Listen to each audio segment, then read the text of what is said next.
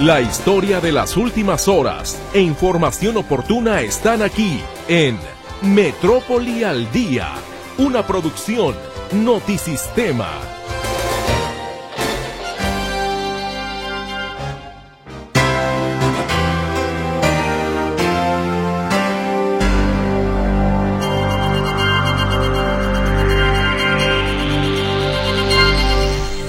Va? Muy buenas tardes. Qué gusto me da saludarle en una emisión más de Metrópoli al Día.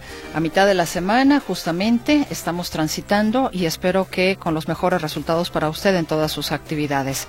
Gracias por su compañía. Este es el arranque de la primera de dos horas de transmisión de espacio informativo y aquí vamos entonces con el resumen. Alcaldes metropolitanos acuerdan pedir al IMEPLAN iniciar en febrero la integración de la Agencia Metropolitana para el Manejo de la Basura y evitar que el problema tome tintes electoreros. Número uno, cabildos que aprueben. Número dos, el Congreso del Estado. Y de ahí ya se decida entre los nueve eh, alcaldes quién será el titular de esta, de esta agencia. Funcionarios de la Fiscalía Estatal se reunirán este viernes con afectados por fraude de la empresa Jox Holding para informarles los avances de la investigación y aclarar dudas. Hombres armados sostienen un nuevo enfrentamiento a balazos con elementos del ejército en el municipio de San Juan de los Lagos. En el lugar fue abatido uno de los atacantes. Asesinan a tres trabajadores de un table dance en Tlaquepaque. Las víctimas son el gerente, un mesero y un guardia. Estudiantes de la Universidad de Guadalajara fueron víctimas el año pasado de 584 incidentes de seguridad. En el 2023 tuvimos 584 incidencias reportadas, de las cuales 172 se realizaron al interior de la universidad y 412 al exterior. Implementa Guadalajara programa nocturno de recolección de basura en calles del municipio donde la empresa Zulo tiene la concesión. Bueno, no es que no estén haciendo la chamba. Una parte lo administra Zulo y otra parte es responsabilidad del municipio. Vamos a empezar por la que es responsabilidad de nosotros. Confirma la Comisión Nacional del Agua que la presa El Zapotillo estará lista en mayo. Para abastecer 3.000 litros por segundo a la zona metropolitana de Guadalajara y beneficiar a 1.1 millones de habitantes. Saturados los módulos del INE a cinco días de concluir el plazo para la renovación de credenciales de elector. Rescatan a un hombre que tenía cuatro días atrapado en el drenaje de la colonia Santa Cecilia. Fueron declarados culpables los dos policías de Ocotlán acusados de participar en la desaparición de los hermanos Camarena, registrada hace cuatro años. Policías de Guadalajara localizan el cuerpo de un hombre con varios meses de evolución cadavérica al interior de un edificio abandonado en el cruce de la avenida Chapultepec y José Guadalupe Zuno. Esta tarde les saludamos, como siempre, con mucho agradecimiento y gusto, mi compañera Berenice Flores, quien estará contestando sus llamadas telefónicas. Los teléfonos, claro, que le paso el número, téngalo usted siempre cercano para cuando quiera comunicarse con nosotros. Los números son el 33 38 13 15 15 y 33 38 13 14 21. Si prefiere el WhatsApp o el Telegram, puede hacerlo a, a, través del 33 22 23 27 38. Mi compañero Jonathan Lozano se encuentra en el control de audio, el chico de las efemérides bonitas. Dice, dicen que le dicen, ¿no? Bueno, hola Johnny, ¿cómo estás? Soy Mercedes Altamirano ante este micrófono y gustosa como siempre de poderle llevar a usted la información y de recibir, por supuesto, su retroalimentación. Ya me salió verso sin esfuerzo con todo lo que usted gentil y amablemente desee nutrir este espacio. Vamos a ir a la pausa comercial y regresaremos entonces para empezar a desmenuzar precisamente lo que ha acontecido durante la jornada de este miércoles.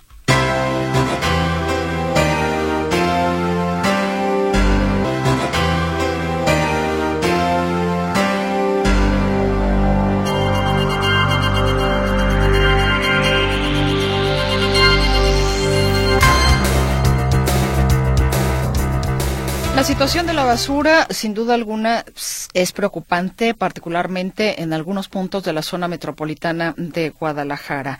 No son pocas las quejas que desafortunadamente llegan a este espacio y a varios de los espacios de Radio Metrópoli, la estación de las noticias de ustedes como ciudadanía, que pues les toca sufrir esta situación o nos toca sufrir esta situación en muchas ocasiones. Es por eso que se está buscando la optimización de este servicio y los alcaldes metropolitanos ya están apurando el IMEPLAN precisamente para que acelere la creación de esto que han denominado el CIAPA de la basura. Mi compañera Claudia Manuela Pérez nos informa. ¿Cómo estás, Claudia? Muy buenas tardes. ¿Qué tal, Mercedes? Gracias. Muy buenas tardes.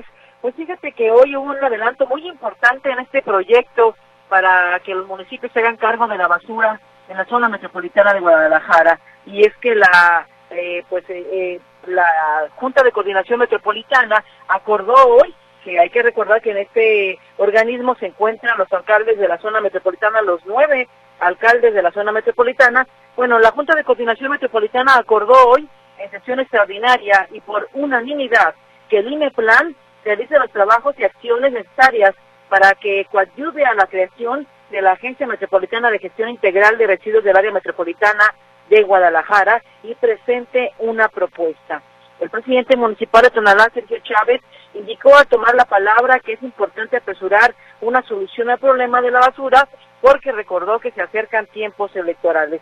Ya después, en una entrevista después de esta sesión extraordinaria del INEPLAN de la Junta de Coordinación Metropolitana, pues él dijo que ya se da un gran avance, dijo que el INEPLAN ya tiene un estudio y comentó que en 40 días se realizaría esta conformación legal de esta agencia de residuos, esta agencia para el manejo de residuos sólidos en la zona metropolitana de Guadalajara.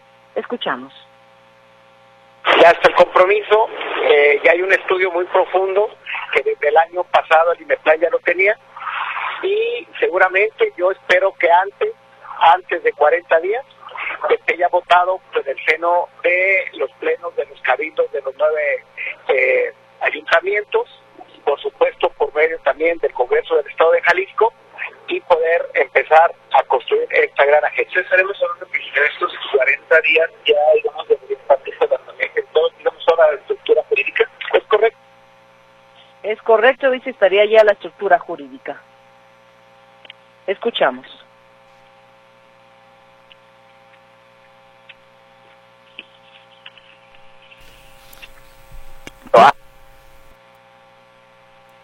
Perdón, no sé, solo si escuchamos al alcalde de Tonalá.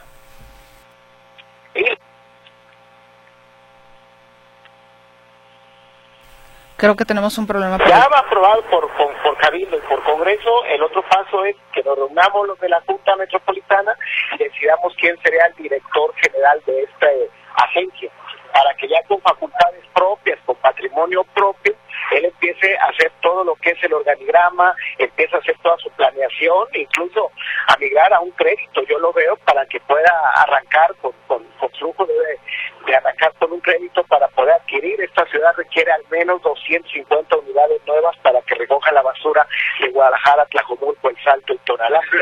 Bien, entonces señala, eh, son diferentes plazos, hay que recordar esta agencia metropolitana de pues de manejo de residuos sólidos eh, tendrá varios tiempos, o bueno, en cuanto a los municipios, hay que recordar que esta agencia va a trabajar en forma paralela a la empresa concesionaria Capsa Eagle, porque todavía tienen contratos algunos municipios con esta concesionaria que no ha resultado bien, que no ha hecho bien las cosas. En Guadalajara se termina el contrato en octubre de este año, en, en Tonalá se termina el contrato en abril pero en el Salto se termina el contrato hasta el año 2030. Entonces vamos a ver cómo van a trabajar estos municipios, esta agencia, que ya se dan los primeros pasos. Número uno, en la Junta de Coordinación Metropolitana es el acuerdo que se dio hoy. Número dos, la, la aprobación por parte de los cabildos de estos eh, ayuntamientos metropolitanos y del Congreso del Estado. Y número tres, ya la conformación legal que se daría en 40 días para ver cómo va a estar el organigrama quién va a ser el director de esta agencia y cómo va a funcionar. Y después ya sería la entrada en labores de esta agencia que estima el presidente municipal de Tonalá, Sergio Chávez, sería en el mes de septiembre de este año cuando ya comience funciones esta agencia metropolitana para el manejo de residuos sólidos en la zona metropolitana de Guadalajara. Mi reporte, Mercedes, muy buenas tardes. Pues ojalá que eso sea el, la solución o parte de la solución en todo caso. Muchas gracias, Claudia.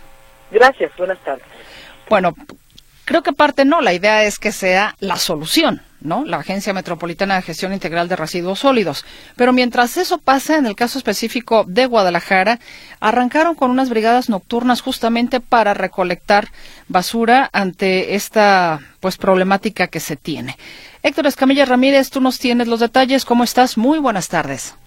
Hola, ¿qué tal, Meche? ¿Cómo estás? Buenas tardes. Y bueno, comentarte esta situación que se está presentando en Guadalajara, denuncias que hemos dado seguimiento sobre desechos que están rebosando los llamados puntos limpios ubicados en diferentes puntos de la ciudad. Ante esta situación, el Ayuntamiento de Guadalajara decidió implementar una nueva política que son brigadas nocturnas de recolección de basura. Se trata de cuatro brigadas, conformadas cada uno por ocho elementos, quienes estarán recorriendo diferentes zonas de la ciudad, no solamente corredores comerciales como Obregón, eh, Medrano, eh, sino también otras zonas, en este caso eh, la colonia americana, la colonia, el centro de la ciudad y entre muchas más.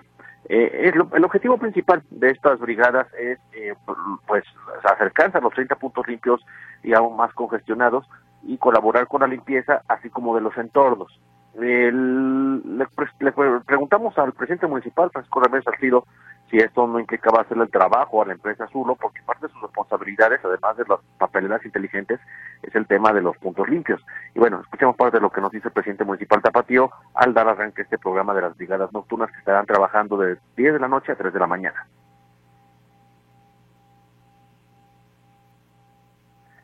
Bueno, no es que no estén haciendo la chamba. Una parte lo administra Zulo y otra parte es responsabilidad del municipio. Vamos a empezar por la que es responsabilidad de nosotros y por supuesto pues también nos vamos a extender donde tengamos reportes. Y bueno, entre lo que dice el alcalde, dice no es que le estemos haciendo la chamba a esta empresa, sino estamos ayudando simplemente atendiendo los reportes este que le competen al ayuntamiento tapatío. Eh, y bueno, es importante destacar que estas brigadas no van a estar recogiendo la basura de los domicilios. Originalmente se pensaba que iban a implementar este programa para mitigar un poco el rezago que trae la empresa CAPSA desde diciembre pasado en el tema de recolección domiciliaria. Lo que nos explicaban es que no, este programa no está orientado a la recolección de basura de casa, sino solamente a la de las calles, limpieza de calles, pero también a depurar estos puntos limpios o los alrededores de estos puntos limpios que se encuentran particularmente saturados en las zonas de mercados, en algunos puntos, digamos, de mucho tránsito peatonal. Ahí es donde estos puntos limpios, pues no están cumpliendo tanto su función de ser, digamos, botes de basura, sino están siendo depósitos como tal de, empresas, de negocios y, bueno, no es parte del objetivo. Eh, ya, inicio operación en este, este programa, esperan que comiencen a dar resultados ya en próximos días. Esta es la información, Meche.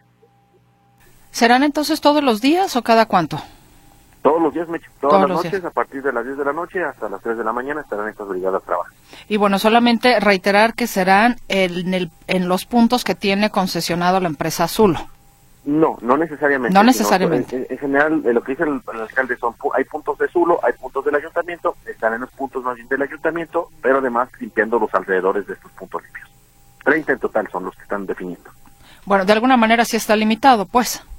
Sí, sí, está, está copado ello y sobre todo aquí es muy importante señalar, si usted ve estos brigadas nocturnas y caen sus camiones y todo, pero si les quiere dar, digamos, el, la basura de su casa, no se la deben o no se la deberían de recoger porque no está para ello. Para eso está la empresa CAPSA, que es la que se encarga de la limpieza domiciliaria. ¿Que se encarga de qué, perdón? La empresa domiciliaria. Ah. la, la, la, limpieza, perdón, empresa, limpieza domiciliaria. Pues bueno, se encarga a veces. ¿No? Bueno, muchas gracias, Héctor. Hasta luego, Meche. Buenas tardes. Que estés muy bien, muy buenas tardes. A cinco días de vencer el plazo para tramitar la credencial de lector, los módulos del INE se reportan saturados y con largas filas para la atención de los ciudadanos. Previo a vencer el plazo el próximo 22 de enero, el Instituto Nacional Electoral registra más de 100.000 trámites diarios en sus poco más de 850 módulos en todo el país. El INE recuerda que quienes tengan credencial vencida con fecha el 31 de diciembre del 2023 pueden votar en las elecciones del próximo 2 de junio y tramitar la renovación luego de los comicios. Y como estamos en el caso específico de Jalisco, Bueno, pues vence ya el plazo para que la gente pueda tramitar su credencial de elector o renovar sus datos y participar en este proceso electoral, de acuerdo a lo que explicaba el delegado en Jalisco, Luis Zamora Cobian, quien señaló que de momento ya no hay citas, pero las personas pueden acudir a los módulos a realizar su trámite directamente.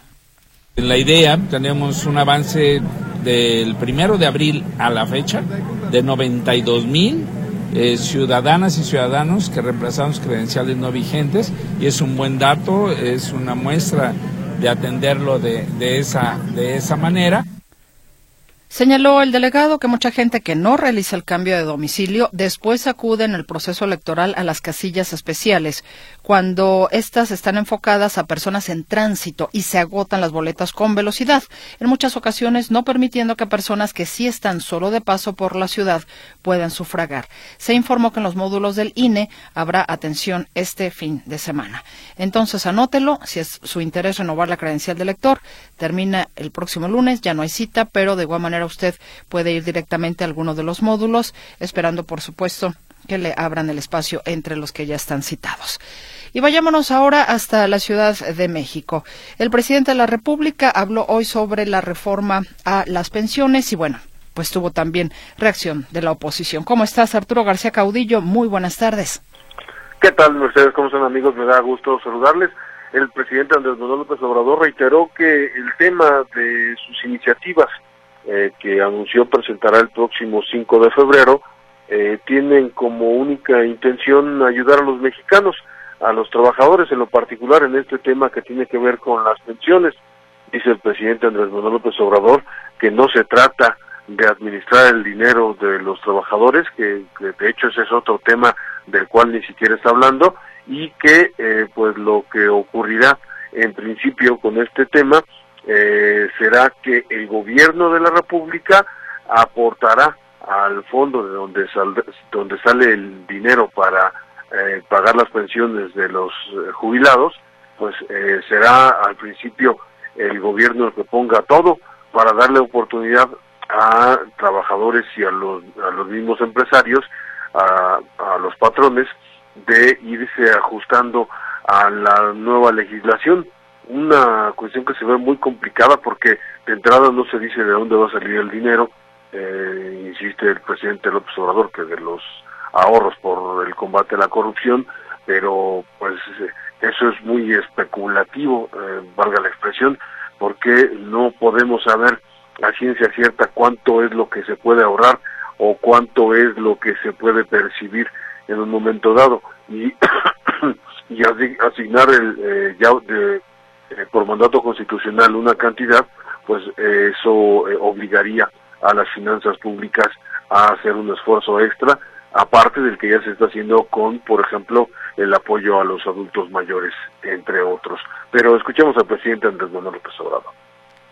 Para que el gobierno ayude a que se vaya gradualmente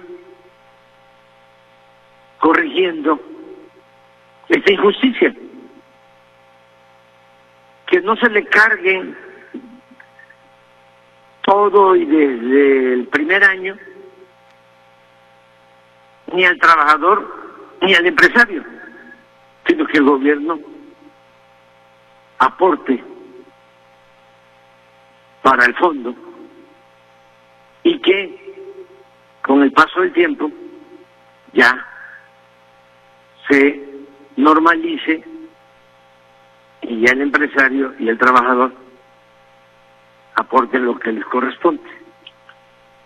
No, se va a apoyar desde este año lo que tenga que aportar el, el, el gobierno este para este fondo de modo que puede llevar 5, 10, 15 años, pero vamos a lograr corregir esta injusticia.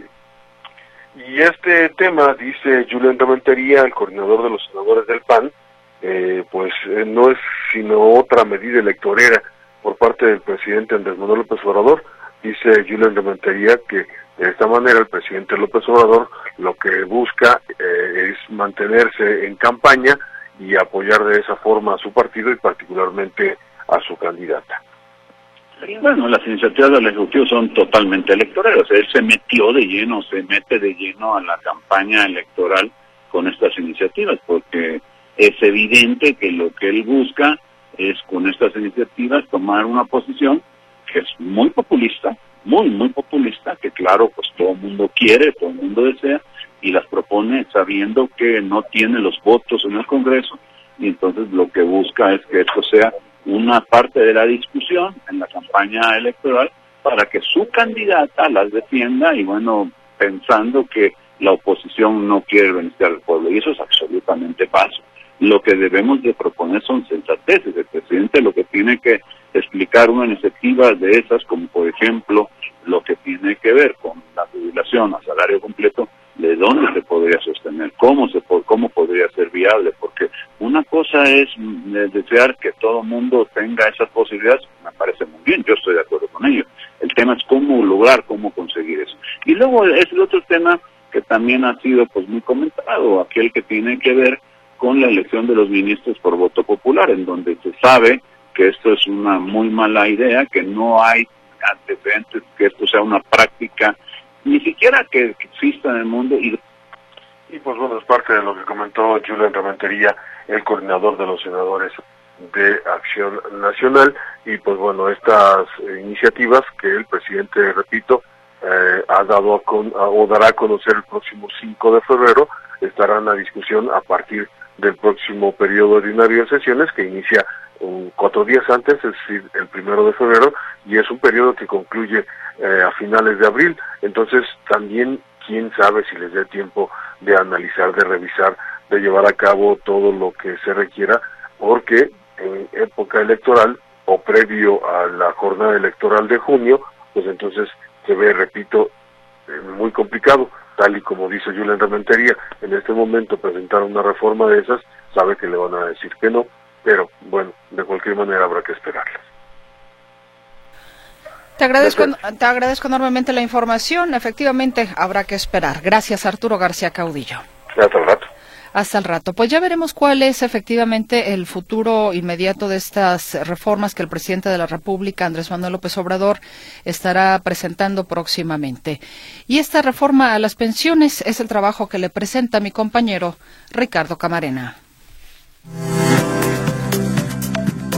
El tiempo se agota. La actual administración federal está por entrar a la recta final y en su otoño, el presidente de México, Andrés Manuel López Obrador, busca impulsar varias reformas legales que implicarían cambios importantes en la dinámica del país. Es tal vez el último gran paquete de iniciativas que enviará al Poder Legislativo y entre estas figura la relacionada con las pensiones de los trabajadores. Hace unos días cuando el presidente de México, Andrés Manuel López Obrador, anunciaba que el 5 de febrero presentará un paquete de reformas constitucionales relacionadas con el Poder Judicial, el sistema electoral, los salarios mínimos y las pensiones. Voy a presentar ese día todas las iniciativas de reforma a la Constitución. Es un paquete de iniciativas que tiene que ver con el bienestar, que tiene que ver con salarios, con pensiones, con la reforma al Poder Judicial, la reforma electoral, la democracia, todo. Entre los temas planteados, uno de los que más reacciones ha generado es el que tiene que ver con las pensiones para que los trabajadores al jubilarse perciban lo mismo que lo que ganaban justo antes de concluir su etapa laboral, tanto los afiliados del IMSS como los derechohabientes del ISTE. Lo que yo quiero es que el que se jubile reciba una pensión digna, sí. Lo mismo que recibe decide jubilarse. Porque eso con las leyes actuales no se logra. Fue muy irresponsable lo que hicieron. Lo que hasta ahora se conoce de la propuesta ha provocado una cascada de críticas y desatado algunas preocupaciones. Legisladores del PAN afirman que lo que el gobierno federal busca es expropiar, quedarse con las pensiones de los trabajadores, como ha ocurrido con algunos otros fondos. Por su parte, algunos analistas consideran que la propuesta es inviable en términos financieros. Así lo afirmaba en una entrevista con Grupo Fórmula Luis Miguel González, director del Economista. Las finanzas públicas traen mucha presión. Evidentemente, esto hay que subrayarlo, el esquema de pensiones que tenemos ahora no garantiza una pensión digna al final de la vida productiva. Es un problema real y que tenemos que encontrar la manera de resolverlo. Lo único que está claro es si le ponemos todo el peso, si toda la carga va sobre finanzas públicas, pues simplemente el país entero tendría que trabajar para pagar las pensiones de los adultos mayores. El mandatario federal ha salido a atajar esas críticas al rechazar que se pretenda quedar con este recurso. Por el contrario, sería el gobierno federal quien inyectaría dinero para que aquellos trabajadores que se pensionen con la llamada Ley del 97 puedan hacerlo percibiendo el sueldo que ganaban en su etapa laboral. El presidente López Obrador enviaba un mensaje de tranquilidad a empresarios y trabajadores sobre cómo obtener los recursos necesarios. Para tranquilidad de empresarios y de trabajadores, sobre todo de los empresarios, para que no los eh, atemoricen. El gobierno va a asumir una parte considerable de este desequilibrio.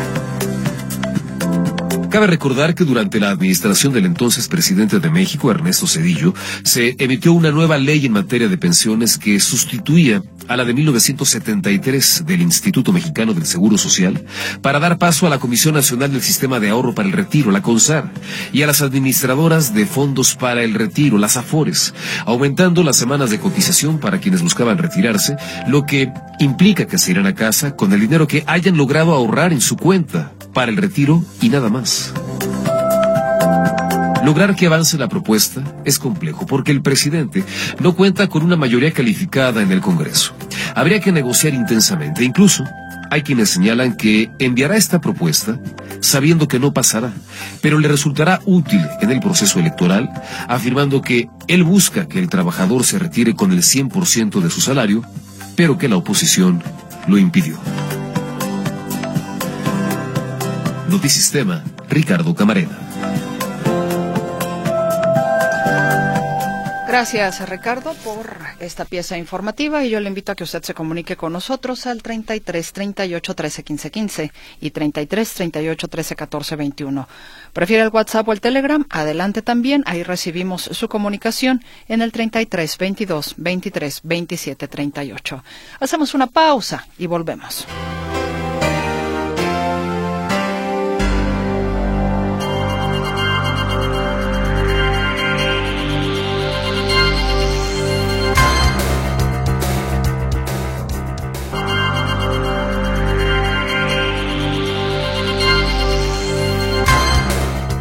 Muchísimas gracias por el favor de su participación. El señor Enrique Morales Mesa nos dice, alguien del público hacía referencia que de dónde salía el dinero del pago de las pensiones para adultos, de los grandes depósitos que hacían los conservadores en Andorra y paraísos fiscales. Estela Suárez, quiero reportar al camión de la basura. Ayer pasó a las nueve de la noche, pero no estaban tocando la campana. Perdón. ¿Cómo vas a sacar la basura? De por sí no pasan. Esto en la zona centro. Irene Gutiérrez, hay que saber por quién votar, porque hace rato por Mariano Otero, por la chocolatera, pasó un carro del gobierno de Zapopan. Pasó muy rápido y no se dio cuenta que nos echó el carro encima. Ignacio Vázquez, muy mala idea eso del CIAPA de la basura. ¿A quién se le ocurre? Bueno, gracias por sus comentarios, por sus eh, puntos de vista y vamos con más información. Estudiantes de la Universidad de Guadalajara fueron víctimas el año pasado de 584 incidentes de seguridad que van desde robos y violaciones hasta privación ilegal de la libertad, dentro y fuera de los planteles, explica Álvaro Espinosa Baena, jefe de análisis de la Coordinación de Seguridad Universitaria. Al hacer un balance del programa Sendero Seguro 2023, el funcionario universitario reveló las estadísticas que documentan la manera en que los alumnos de preparatoria y de educación superior son agredidos por los delincuentes, pidiéndole a las autoridades que se involucren más en la solución del problema, porque queda demostrado que con el patrullaje no basta. En el 2023 tuvimos 584 incidencias reportadas, de las cuales 172 se realizaron al interior de la universidad y 412 al exterior en un total de, 40, de 49 planteles y dependencias que nos reportaron estas incidencias, teniendo como dato específico 277 robos, 49 tentativas de robo, 680 afectados, dentro de los delitos eh, sexuales, eh, 45 acosos, dos exhibicionistas, una violación y un intento de violación. Y también recabamos diversas incidencias que se, se dan al interior de los planteles, como la privación de la libertad, que fueron cinco, tentativas de la privación, tres, quince extorsiones, veintiséis asuntos de consumo de drogas o alcohol, nueve secuestros virtuales, seis desaparecidos sin localizar, diecinueve desaparecidos localizados, dos suicidios y cincuenta y siete agresiones. Estos datos la coordinación los recaba con un eh, espectro estadístico. Eh, nos queda claro que puede haber algún otro dato que eh, las mismas dependencias, por alguna circunstancia, no sea reportado. El balance general de estas incidencias se da en el siguiente contexto, como lo decíamos, internas y externas al interior las 172 que están señaladas con los datos que anteriormente eh, comentamos y las 402 en ese, en ese mismo sentido. Espinosa Baena indicó que la mayor parte de los 584 incidentes de seguridad se presentaron en la zona metropolitana, mayoritariamente en Guadalajara y Zapopan el 59.85% contra hombres. El CUSEI y el CUCH son los dos centros universitarios más afectados. Los especialistas que participaron en esta rueda de prensa destacaron la necesidad de alejar las cantinas que se encuentran cerca de los planteles. Y en otra información, luego de la inconformidad del partido Morena, quienes demandan un concurso abierto para elegir a los moderadores de los tres debates que se realizarán en Jalisco entre candidatos a la gubernatura, la consejera del Instituto Electoral y de Participación Ciudadana, Claudia Vargas, señaló que en otros años se ha seguido la misma dinámica en los debates y hasta el momento todos los ejercicios se han realizado en orden sin interferencias partidistas. Eh, las reglas básicas que nosotros aprobamos, la realidad es que son justamente reglas básicas, no son reglas nuevas, son reglas que hemos venido utilizando desde procesos pasados, particularmente en el tema de los, de los moderadores. La consejera abogó porque quien modera el debate sea una persona con experiencia. Morena se inconformó porque piden que el moderador pueda ser un comunicador con experiencia o académico y no solo un analista político como marca la convocatoria. Y de hecho, bueno, el Instituto Electoral eh, presentó la campaña para invitar a los jóvenes a votar. La idea es combatir el abstencionismo que se presentó en la elección de 2021 cuando votó solo el 48% del padrón e incrementar, obviamente, la participación de los jóvenes. Estos son dos de los objetivos principales de esta campaña de difusión que este año emprenderá el Instituto Electoral de Participación Ciudadana para el proceso electoral del 2 de junio. Las redes sociales y medios no convencionales como eventos de stand-ups o conciertos serán herramientas de esta campaña de difusión que se realizará hasta el mes de mayo, de acuerdo a, lo que refirió la consejera presidenta del IEPC, Paula Ramírez Hone, quien daba a conocer que, de acuerdo con los resultados, estos muestran que casi seis de cada diez jaliscienses no tiene interés en la política y 36% de ellos cree que la baja participación en elecciones locales se debe a la desconfianza que hay hacia los partidos políticos. Vamos a ir a una pausa y regresamos.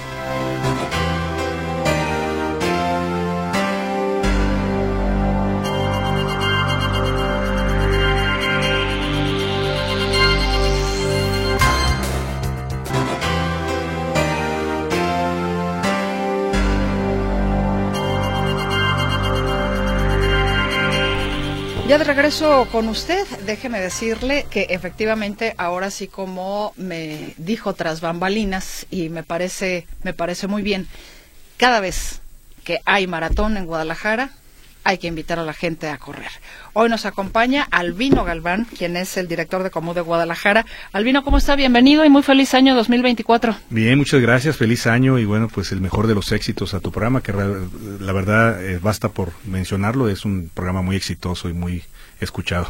No, muchas gracias, Albino. Y exitoso el, eh, el Maratón 21K. Medio sí, bueno, ya este, se dicen que no hay fecha que no se cumpla, ¿no? Eh, ni plazo que no se llegue, ya es nuestro eh, medio maratón, nuestro último medio maratón de esta administración. y bueno, pues nuestro tercer medio maratón. Estamos emocionados y al mismo tiempo tristes porque, bueno, es nuestro último. Pero bueno, pues estamos echando la casa por la ventana. Eh, queremos irnos con un buen sabor de boca. Es un evento que estamos buscando la certificación. La siguiente nivel de certificación de labor atlético, ahorita tiene certificación oro. Eh, estamos, vamos por la platino, que eh, esperemos ya ostentarla en esta edición del 25 de febrero que es un trabajo que venimos haciendo durante muchos años y parece ser que ya estamos a nada, viene la gente de Labor Athletic nada más a dar la última revisión y con eso ya podríamos ostentar y Guadalajara será la primera ciudad en México y en América Latina en tener esta etiqueta. Pero eso sí, somos la primera ciudad con las primeras etiquetas, las tres etiquetas en las tres ediciones, medio maratón, maratón y 10K. Entonces es un evento que eh, está en medio de las festividades del aniversario de la ciudad de Guadalajara y bueno, pues estamos convocando a 21 mil atletas. El máximo número de participantes que hemos tenido son 15 mil atletas. Hoy vamos por 21, es algo también un hecho histórico. Queremos cerrar con broche de oro. Estamos entregando como cada edición nuestra medalla de tipo escultórico que bueno, el quien haya participado en todas nuestras ediciones tendrá una colección de arte, porque son artistas tapatíos con proyección internacional que han expuesto a nivel nacional, internacional en diferentes partes del mundo y que bueno, pues las medallas tienen su certificado, eh, tienen una edición limitada y que la gente que ha participado eh, ya con esto inició su primer colección de arte. Entonces no nada más inicia en el deporte, participa en el deporte, sino también inicia con una colección de arte. Albino, para esta certificación platino, ¿cuáles son los requisitos? Mira, son varios los requisitos. Uno, la calidad del evento, la organización del evento, el número de participantes, la, la cantidad de premiación, eh, la calidad de los participantes que participan. Con esta certificación nos obliga a que estén participando atletas que pues eh, representan a diferentes países en sus eh, eventos internacionales como Olimpiadas internacionales, mundiales, que estarán participando en esta edición. Eh, y también, bueno, sobre todo la seguridad de la ruta, que es una ruta totalmente segura, certificada, y la calidad de todos los entregables. Una certificación como esta para este evento en Guadalajara implica efectivamente un interés importante para los atletas que para su currículum, para sus marcas, para sus aspiraciones, inclusive a eventos importantes dentro del atletismo, les significa. Así es, de hecho, el tener esta certificación, vienen muchos atletas a clasificarse para eventos internacionales. es, un, evento que está certificado para que vengan a, clasificarse. Entonces, eso también nos posiciona como un evento importante dentro de los medios del, medio elite o del medio profesional del atletismo, pero también es, es algo que nos posiciona a Guadalajara como una ciudad eh, punta de lanza en ese tipo de eventos y que, bueno, esto habla de Guadalajara a nivel internacional. Después de este evento se estará hablando a nivel mundial de este evento. ¿Cuántas son las categorías? Mira, tenemos diferentes categorías. Guadalajara se ha caracterizado por ser una ciudad incluyente y en el tema del deporte pues no nos quedamos atrás. Tenemos las categorías silla de ruedas, débiles visuales y diferentes discapacidades. Y bueno, tenemos las categorías, todas son arriba de 18 años, lo que son también ya por edades. Y las categorías elite, que son por tiempos. Y también estamos, eh, tenemos la categoría del mejor tapatío y el mejor mexicano. Para Todos el varonil y femenil, perdón. Para el caso de la difusión, cuando nos habla de que la idea ahora es tener 21 mil competidores, ¿cómo es que se están, eh, Guadalajara, cómo da a conocer justamente este evento? ¿Cuáles son sus canales de difusión fuera de nuestras fronteras? Mira, fuera de nuestras fronteras, estamos nosotros llevando este evento, estamos haciendo ruedas de prensa fuera, de, de, hecho estaremos eh, en unos días en Miami, mm. este, el año pasado estuvimos en Canadá, hemos estado eh, con algunos aliados en diferentes partes del mundo y sobre todo también por todo el tema de redes sociales y el tema de internet que pues esto ya no tiene fronteras lo estamos también difundiendo a nivel internacional y por eh, aliados que tenemos en otras partes del mundo. Eh, estamos buscando que este evento bueno pues que Guadalajara sea reconocido como los mejor, la ciudad que, que impulsa el atletismo Y bueno, pues esto, el tener esta certificación, voltean muchos atletas, porque bueno, esto se, se publica en unas, en una lista de labor atlética, es como un ISO 9000 a nivel internacional, y que los atletas abren esa lista para ver a qué, a armar su calendario de participación. Y ahí es donde ya aparece nuestro evento como entre los 10 mejores y buscan participar. De hecho, nuestra mayor participación de gente extranjera son de Sudamérica, que son, bueno, pues les quedamos relativamente un poco más cerca y que tienen la confianza por el idioma y por muchas cosas de venir a participar a Guadalajara.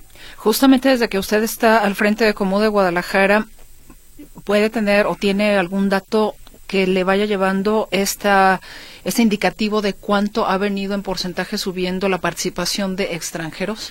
Sí, mira, eh, más o menos el 12% de nuestra participación son, eh, son extranjeros y, y otro porcentaje muy grande fuera de Jalisco. ¿Cuáles son los planes que tiene justamente antes de que termine la administración con este eh, Maratón 21K? Al menos cómo lo quiere dejar. Mira, eh, esta es nuestra última edición y cómo lo queremos dejar, queremos dejar, como se dice coloquialmente, queremos dejar la vara alta. Eh, ya los mismos atletas nos exigen la calidad del evento. Nosotros recibimos este evento con un costo de arriba de 800 pesos. Lo bajamos a casi la mitad, son 490 pesos lo que cobramos, pero subimos la calidad de los entregables. Esto que hace que el organizador tenga que trabajar más consiguiendo más patrocinadores. Es un evento patrocinado eh, casi una gran mayoría, el, gobierno pone otra parte, pero la gran mayoría es patrocinado para poder elevar la calidad de los entregables. Eh, en esta ocasión estamos entregando una playera Adidas, que es una edición limitada de la empresa Adidas, que bueno, pues eso también eh, hace que este evento se convierta en los un evento importante, porque esta, esta empresa solamente participa en eventos de esta calidad. Y bueno, pues el que tengamos esa alianza también habla, habla bien. Eh, y eso, eh, pues queremos dejar estos, estos parámetros para que los, los mismos atletas, si ahorita van a correr 21 mil, los mismos 21 mil van a levantar la voz para la gente que venga y decir, queremos de aquí para arriba, ¿no? Este, se, queremos seguir manteniendo la, la certificación. Es muy difícil y muy costoso seguirla manteniendo, y más que la subimos ahora es muy costoso mantener los entregables que estamos haciendo, tener las alianzas con los artistas, entregar ese tipo de medallas, que son medallas muy costosas, el entregar este tipo de playeras. Estamos trabajando más de cuatro mil gentes dentro de esta, la organización de este evento. Traemos una, una empresa es, eh, certificada a nivel internacional para que mida los tiempos de los atletas, para que realmente sea un tiempo certificado y oficial. Entonces, todo esto, el dejar esta organización de este nivel y todo lo que envuelve alrededor de este evento, nosotros iniciamos con un serial de carreras cada año, eh, durante esta administración, para que la gente se inicie en este deporte para que la gente empiece a pensar en tener una vida de, este, sana o que el joven esté alejado de los vicios y de las calles y se pueda incluir en el deporte. Este cereal son carreras de 5 kilómetros, de 5 a 7 kilómetros, que los llevamos que, eh, a conocer la ciudad, que tenga un atractivo más. Aparte que son gratuitos, eh, les entregamos su playera, su chip, toda una carrera totalmente bien organizada, pero gratuita, y que los llevamos a conocer la ciudad para que la gente empiece, empiece a involucrarse en el deporte, empiece a alejarse de las calles, de las drogas, empiece a involucrarse en el deporte. Y hemos escuchado muchas historias de este tipo. Gente que dice, yo inicié en un cereal, después me pasé al 10K y ahora estoy corriendo el medio maratón. Llevo una vida diferente, yo llevo una vida sana. O jóvenes que dicen, yo me la vivía en la calle, yo vivía con otro tipo de expectativas, ahora estoy dentro del deporte. Y esto no nada más lo estamos haciendo en el, atletismo, lo hacemos en todas las partes del deporte, lo hacemos en el fútbol americano, en el pádel, en el tenis, en la natación, en el box, en el fútbol, en muchos deportes. Tenemos más de 12 disciplinas en las que estamos impulsando para dejar una juventud sana, dejar una juventud alejada de los vicios de las calles y que tengamos una mejor ciudad. Vayamos con el 21K en el tema de las inscripciones. ¿Cómo vamos en esa materia? Mira, te decía, estamos a 18 mil inscritos al día de ayer. Eh, creemos que vamos a llegar muy pronto a la meta. Estamos a más de un mes. Eh, eh, ahorita que hoy tuvimos varias citas con medios de comunicación y creo yo en la noche estaré más tarde estaré checando el, número de inscripciones, pero yo, creo que ya vamos a estar rascando los 19 mil. Y bueno, pues invitarle a la gente que todavía quedan algunos espacios, que no lo deje esto al final, que participe de este momento histórico de Guadalajara, que participe en este evento que es la joya de la corona. Se pueden inscribir en nuestras redes sociales en www.comude.go.mx o en las redes sociales de Comude Guadalajara, tanto en Facebook como en Instagram, o en las particulares de Albino Galván, yo con mucho gusto los puedo direccionar o darles informes de cómo inscribirse y cómo estar, cómo apartar su lugar para participar en este evento. ¿Hay espacio en las tres categorías? Sí, todavía hay espacio, este, eh, hasta agotar existencia, hasta llegar a los 18 mil, a los 21 mil, perdón. A los 21 mil. Si se pasan de 21 mil, ¿eso complica o ya de alguna manera les mete en problemas con la logística que ya tienen planteada? Mira, sobre todo este, porque queremos que sea todo de una edición limitada y que tengan la exclusividad la gente que va a participar. Nosotros hicimos el molde de la medalla a, a 21 mil, se rompe el molde, no se vuelve a repetir esa edición y se, y se hacen los certificados. No tenemos más de no tenemos 21 mil una medallas, tenemos 21 mil. Entonces, este, no hay más. Y ni las playeras, las playeras también son, son eh, una edición limitada de Adidas y bueno, pues no hay una más. ¿Cuándo termina la convocatoria? Mira, la convocatoria, eh, una es hasta agotar existencia, este, el cupo, perdón, y la otra es eh, un día antes del día 25 de febrero, que es lo, lo haríamos en nuestro expo, que será, va a ser en el expo, valga la redundancia, en el expo Guadalajara, donde tendremos un, una, una fiesta también, un expo donde estarán varios expositores, obviamente Adidas, exponiendo sus productos eh, para la gente que hace deporte y que hace sobre todo este tipo de deporte. Platiquemos de la ruta, tendrán islas de, mm, digamos, de animación, de animación exactamente, cómo va a estar esa parte ya para los espectadores, Albino. Mira, nos vamos a ir al poniente de la ciudad. Eh, vamos a estar pasando monumentos eh, importantes, históricos, como los de la Glorieta Niños Héroes, como es los Arcos del Milenio, como es el Puente Atirantado, eh, obviamente los Arcos Vallarta y la Minerva, que son eh, eh, monumentos importantes y presumibles de Guadalajara que, que, siempre ponen en alto a nuestra ciudad. Y bueno, pues esa sería la ruta, que es una ruta que meta y salida es por la zona de la Minerva eh, por cerca de los arcos, entre la zona minera y los arcos Vallarta, y seríamos, estaríamos manteniendo eh, la ruta de la, de la, edición pasada, solamente con una logística diferente, por el número de los 21 mil corredores estaremos saliendo, como lo se dice en el argor del atletismo, por corrales, que serán por, eh, por eh, olas de corredores, tendremos varios disparos. Uh -huh. para que por el número de corredores pues no se nos junte, ¿no? sobre todo en las subidas, en las partes difíciles, de repente ahí se empieza a juntar la gente, bueno, entonces tendremos varios disparos. Sí, para que haya pues el espacio para... Sí, es que hay gente que va por tiempos y que de repente es medio incómodo tener a alguien que va caminando a un lado tuyo y te va estorbando, ¿no? Entonces, este, lo vamos a tratar de hacer por tiempos, por la gente, confiamos en la gente que marque y nos diga el tiempo que hace y en ese correo vamos a, vamos a meterlos. Albino, algo para concluir ya esta conversación, esta invitación a la audiencia de Radio Metrópoli para los interesados como corredores y como espectadores. Pues mira, este, hacerles esta invitación, eh, como dices tú, a los espectadores y corredores, a los espectadores decirles que va a haber una fiesta, una fiesta deportiva, es una, es un evento que está en medio de las festividades de la Universidad de Guadalajara, tendremos un corredor gastronómico, tendremos mucha música, toda la ruta estará muy animada y obviamente tendremos un espectáculo deportivo, la gente puede ir a disfrutar de este evento y los atletas que todavía quieran inscribirse lo pueden hacer por nuestras redes sociales de Albino Galván, como de Guadalajara, tanto Facebook e Instagram, o en, la, o en, la, en internet en www.comudeguadalajara.go.mx y invitarlos los domingos en la Minerva estamos haciendo unos entrenamientos, más o menos juntan como mil atletas a correr por la vía recreativa con un entrenador profesional, profesional de Comude para irlos preparando y que bueno, se pueden ir a dar un cáliz ese día ahí en el, como se dice este vulgarmente, pueden hacerlo de los domingos y pueden animarse y a lo mejor inscribirse, también ahí tenemos manera que se puedan inscribir. Ah, bueno, este domingo entonces lo pueden hacer. Este domingo lo pueden hacer. Ah, perfecto. Pues entonces, 21K Guadalajara, el domingo 25 de febrero.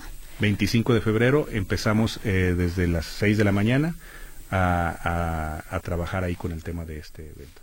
Gracias, Albino Galván. Mucha suerte. No, gracias a ustedes. Nos vemos 25 de febrero.